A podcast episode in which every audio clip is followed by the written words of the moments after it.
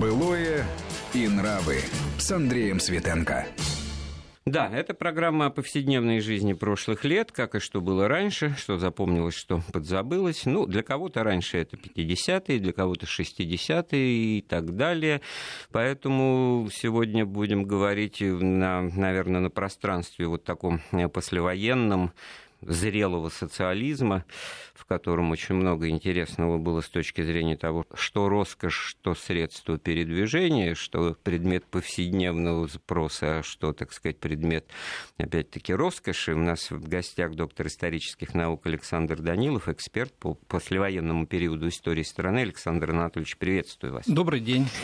Так, чтобы, значит, заинтересовать женскую часть аудитории, которая нас активно слушает, как я понял, значит, мы поговорим о таком неожиданном явлении советской экономики и бытовой жизни, как расцвет отечественной советской парфюмерной промышленности. Кто бы мог подумать, сейчас нам Александр Анатольевич это объяснит. А так, чтобы не терять мужскую часть аудитории, мы готовим и в любой момент можем перескочить на вот такую очень интересную тему, как свободная продажа автомобилей в Советском Союзе. Такое явление, которое, конечно, вот по постерам или плакатам тех лет очень интересно сейчас наблюдать, и многие обсуждают это в интернет-сообществе, но в данном случае мы мобилизуем свои, так сказать, э, знания и воспоминания как современники этих событий. Итак, вот что получается? С одной стороны, время суровое, голодное, время, в котором не до, так сказать, баловства, хотя с этим тоже надо бы разобраться, какого и не до какого. И вдруг получается, что вот э, парфюмерная промышленность не до нее же, так сказать. Объясните. Ну, действительно, в этот период времени предполагалось, что должны простые люди почувствовать отдачу и новое некое дыхание, дыхание весны. Не случайно в 1947 году кинофильм «Весна» был одним из самых популярных, который внес э, значит, разнообразие не только в кинематограф наш отечественный, съемки проводились э, в, в да, Праге. с очередным показом того, что, ну, в общем-то, нормальная главная героиня фильма, обычный советский ученый, живет в какой-то немеренной да, квартире да, с домработницей да. там, и так далее, Но ездит на машинах. Это был год, который и в парфюмерии нашей как раз был отмечен, причем специалисты, которые занимаются историей этого вопроса, они отмечают как раз, что в 1947 году состоялось возобновление выпуска духов «Красная Москва», который впервые к десятилетию революции 17 года в 27 году Тогда был выходить. НЭП, тогда как бы понятно. Да. Тогда вспоминается Остап Бендер с его, значит, едкими насмешками о том, что делают эти два заезжих американца, так сказать, в пыли, значит, да. Арбатовской, потому что им надо туда, где балет «Красный маг», им надо туда, где духи «Красная Москва». Да. Вот. Но здесь еще как раз вот в 47 году э, появилась появилось новое явление в нашей северной столице, в Ленинграде. Фабрика «Северное сияние» стала выпускать новый вид продукции – белая сирень, это были цветочные, так сказать, потом ландыш серебристый вскоре появился, так сказать, но это были те новые явления, которые, э, как считают специалисты, на 20 лет примерно вперед дали заряд э, развитию отечественной парфюмерной промышленности. А при этом в журнале «Крокодил», а при этом, значит, на любом, так сказать, парт и прочих э, собраниях, так сказать, пеняли за то, что что это такое модница, не наш, не просто не наш стиль, а это как бы, так сказать, не о том думаете, голова не тем забита.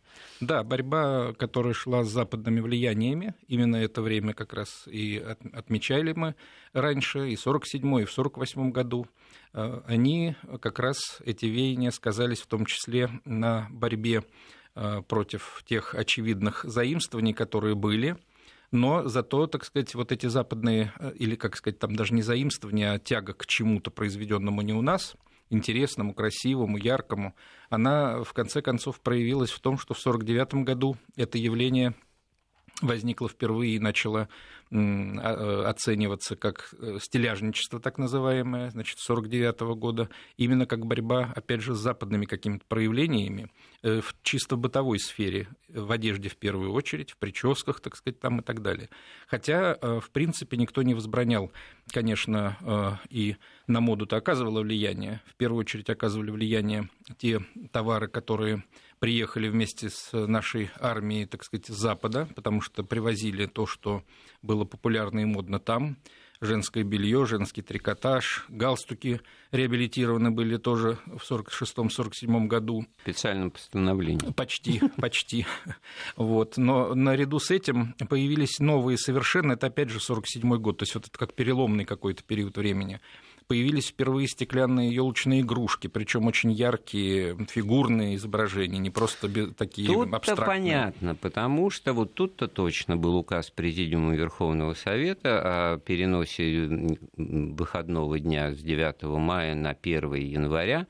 И в этом смысле, значит, тот Новый год, который, ну, носил такой факультативный характер, это было разлито, что называется, просто именно на бытовом уровне.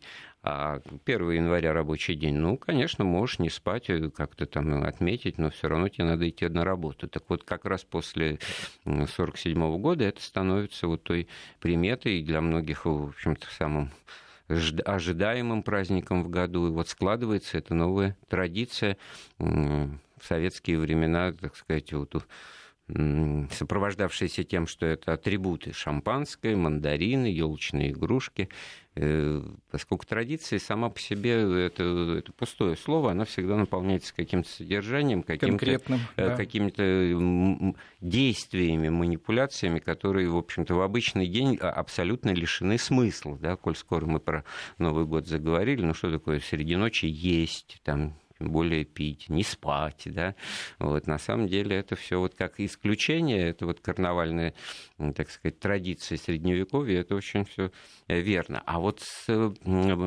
парфюмерией с точки зрения затрат государства, планирования и прочее, все-таки достаточно хитрая здесь получается вещь. Э, ну, понятно, что вот я просто напоминаю радиослушателям, мы говорим не о том, что что-то привозили и закупали, развивали свое отечественное. Но что именно? То, что лежало, так сказать, в пространстве не наших идеологических э, запросов. Потому что если это санитарно-гигиенические и медицинские, так сказать, э, препараты для гигиены, да, это одно. А вот то, что касается уже макияжей там и прочее, это уводит людей в сторону. И тем не менее, это все было. Но э, на самом деле э, какой ответ? Ну, люди на это готовы были тратить свои деньги, так получается? Да, и это, государству это, это было выгодно? Это было выгодно государству, безусловно но подсуетились-то ведь вот в первые послевоенные годы как раз во многом, правда, не в этой сфере, не в парфюмерии, конечно, подсуетились-то и частные предприниматели, которые во время войны э, сегмент рынка достаточно большой начинали обеспечивать, постольку, поскольку государство тратило средства в основном на оборону и на э, поддержку армии. Поэтому э, вот производство многих как раз этих елочных украшений и производство э, металлической посуды и трикотажа отчасти, детских игрушек, оно выпадало как раз на частный сектор, который может показаться кому-то весьма незначительным, а на самом деле за годы войны э, их у нас э, фактически вот этих частных и всевозможных кооперативных организаций насчитывалось более 100 тысяч. Я вот, у меня созрел вопрос для слушателей, а есть ли у вас в доме, хранятся ли старые елочные игрушки, Э, какие-то вот артефакты именно того времени. Да, вот даже любое коллекционирование там этикеток, я сейчас фалеристика, по-моему, это называется. Угу. Вот у моего двоюродного дедушки после смерти я обнаружил вот буквально целую коллекцию всякого рода этикеток. И я просто утонул в этом многообразии, которое меня поражало, потому что где-то в 70-е годы я ее обнаружил. Значит, вот одних только значит, этикеток от э, лезвий бритвенных было сотни. Я так догадываюсь, что само по себе лезвие было одинаковое по ГОСТу сделанное, да? Если только не трофейное, потому что а, было вот, немецких много. Вот, а, а, значит, этикетки были разные. То же самое, кстати говоря, ну, с, с таким товаром, как э, сигареты, ну уж мы не будем прямо так в, в это пространство сигареты, табаки. Тоже, мне кажется, многие, так сказать, э, не просто сорта были новые, а были, так сказать, именно этикетки и названия для иллюзии вот этого многообразия, да, да прескурантного. Да, а стоили нас... они одинаково? У нас, конечно, коллекция вот елочных украшений очень хорошая сохранилась, правда, от начала 50-х годов, но это то, что меня с детства окружало, и то, что я храню с большим таким теплым чувством. И все это есть, все это хранится дома, но у нас еще осталось от дедушки от начала 20 века коллекция игрушек, которые были немецкими, хоть они куплены были у нас в стране, но это еще, так сказать, императорская Германия начала 20 века. Вот эти игрушки действительно уникальными являются и, так сказать... То есть они в Новый год спят в укромном месте? Они спят в укромном месте, потому что на елке я их видел раза два всего в своей жизни, когда их ставили тогда эти елки вот в доме у бабушки. Вот, а ну, с, с парфюмерией тоже вопрос такой слушателям какие виды, сорта, наименования, насколько это запомнилось именно как увлечение, вся эта э, парфюмерия. Я просто э, помню в 60-е годы, ну, может быть, это из воспитательных соображений, но, так сказать, в старших классах девушки. Но если придешь с накрашенными губами, то это... Осуждалось. Не просто осуждалось, это был, так сказать, скандал, предмет разбора значит, э, учительского с э, вызовом родителей. Самое главное, что при этом не, не только это губная помада, а ажурные чулки, какие-то, так сказать, элементы одежды, особенно ну, такой дорогой, импортной, а в, на рубеже 60-х, 70-х это уже стало заметным явлением на фоне, так сказать, ну, и да. в сравнении с советской э, продукцией. И, и просто открыто звучал этот тезис. Не все себе этого могут позволить, поэтому нечего, так сказать, здесь выказываться, так скажем, и поэтому извольте ходить. Вот еще одно, кстати говоря, объяснение тому, а почему была единая обязательная школьная форма. Да, Коричневые да. платьица у девочек и, значит, серые вот эти вот. Кстати, с этим тоже интересно за давностью лет как-то все, так сказать, спрессовывается, особенно у молодых потому что в 50-е была вот эта форма такая военизированная, значит, гимнастерка на ремне с фуражкой, это все, так сказать, фильмы 50-х годов, да. Волька, он там... Именно так как выглядит. обычно и так. А я-то, пойдя в школу в 62-м году в первый класс, как раз, в общем, не то чтобы гордился, а так вот себя начал уважать, потому что у меня был костюм.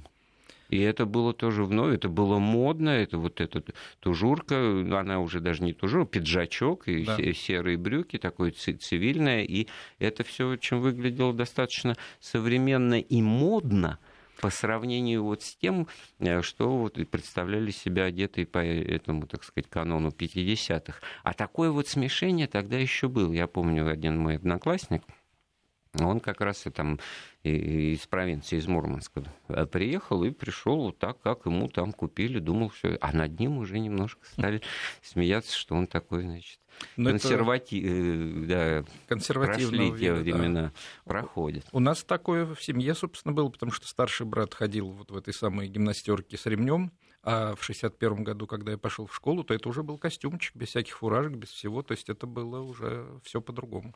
А насчет марок духов, вот почему я говорю, что северное сияние и именно с белой сирени начиналось, потому что вслед за этим, особенно в 50-е годы, пошло то, что потом нас, в общем-то, преследовало почти до э, конца 80-х.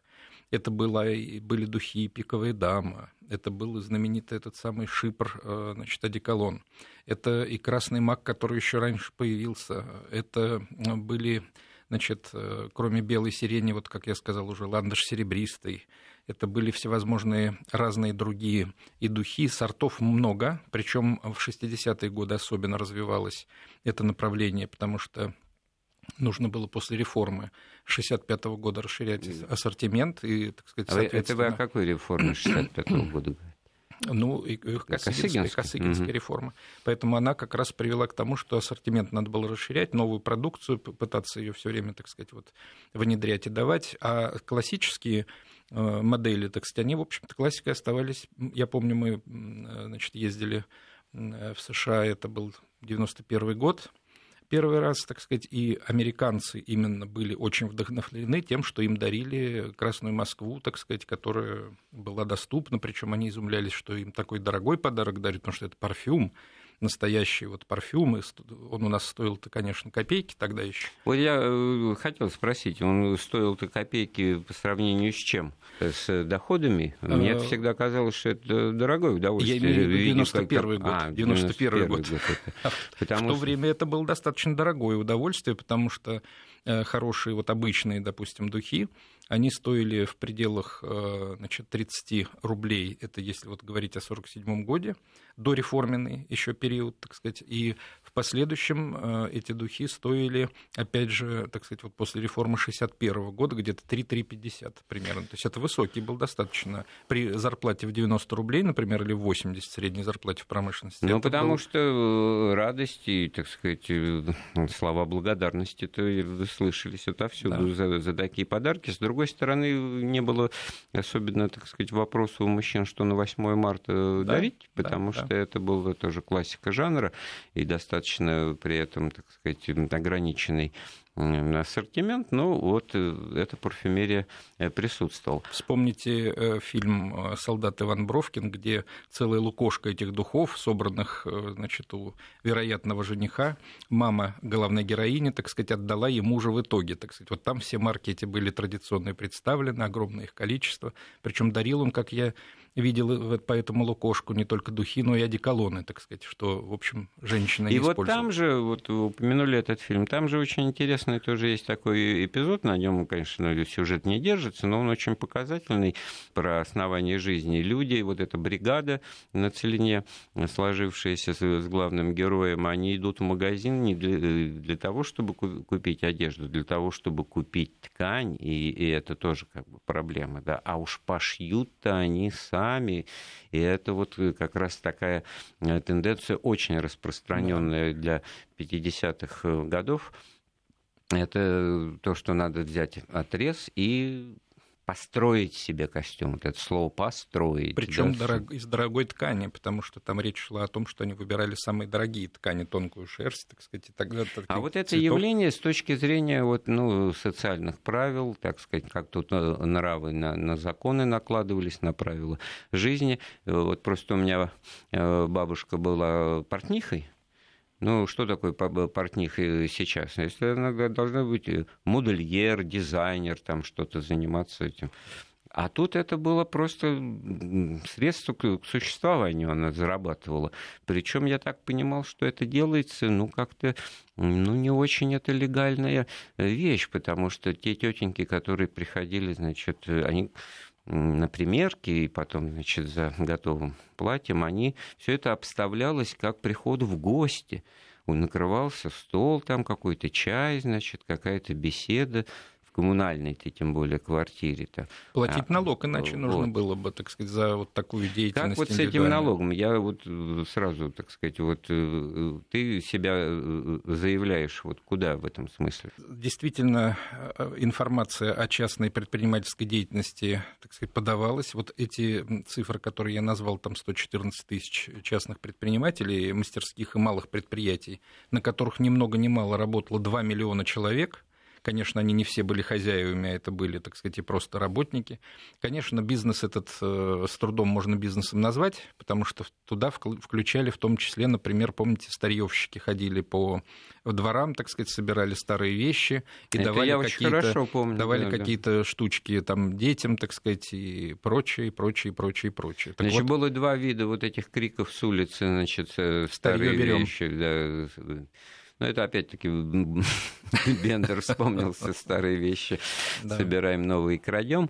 А, значит, да, действительно, собираем. А второе это точильщик. Да. Это знаменитое колесо, вызывавшее буквально восторг значит, у мальчишек вот моего возраста. При этом, значит, э, этот агрегат на плече переносимый.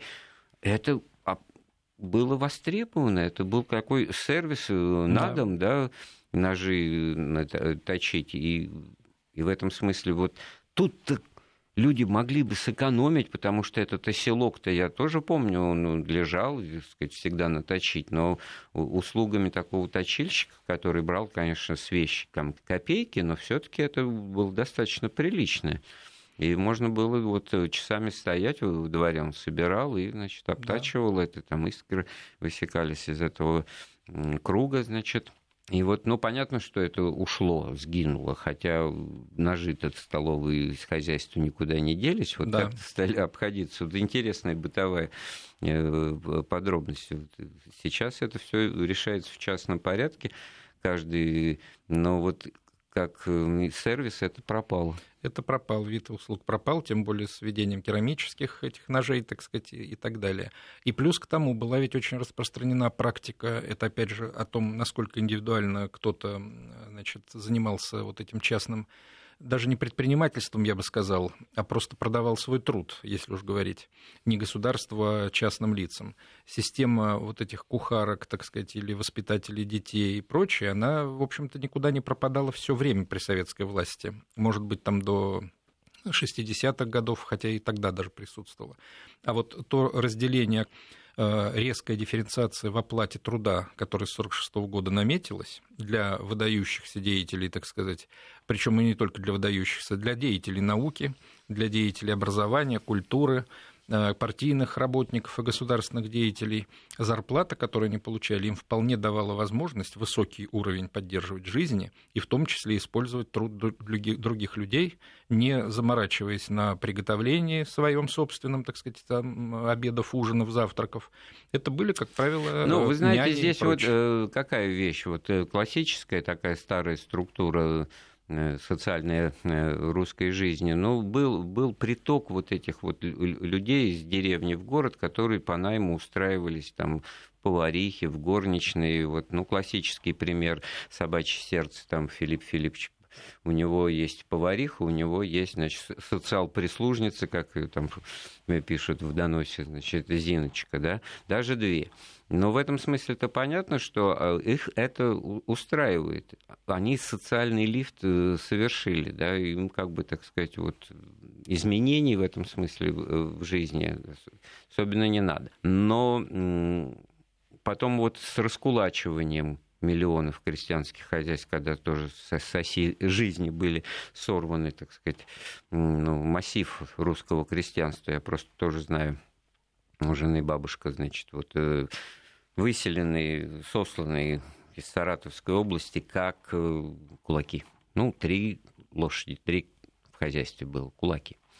Значит, каким-то образом, может быть, опять-таки правдами и неправдами, она, значит, э, в Подмосковье приехала, значит, где-то жила под Москвой, и ездила на работу вот в услужение, значит, как э, повариха, как няня, значит, э, в, в Москву. Но вот в 50-е годы это уже вот социальная база куда-то, так сказать, размывается, исчезает, и поэтому вот в детстве у тех, у кого детство выпало там на 60-е, 70-е годы, няня, воспитательница, это, это большая редкость. Это надо было, значит, какие-то супер доходы иметь было или какие-то э, повышенные. Да, чаще приглашали просто женщин для того, чтобы они убирали квартиру, это была распространенная такая практика.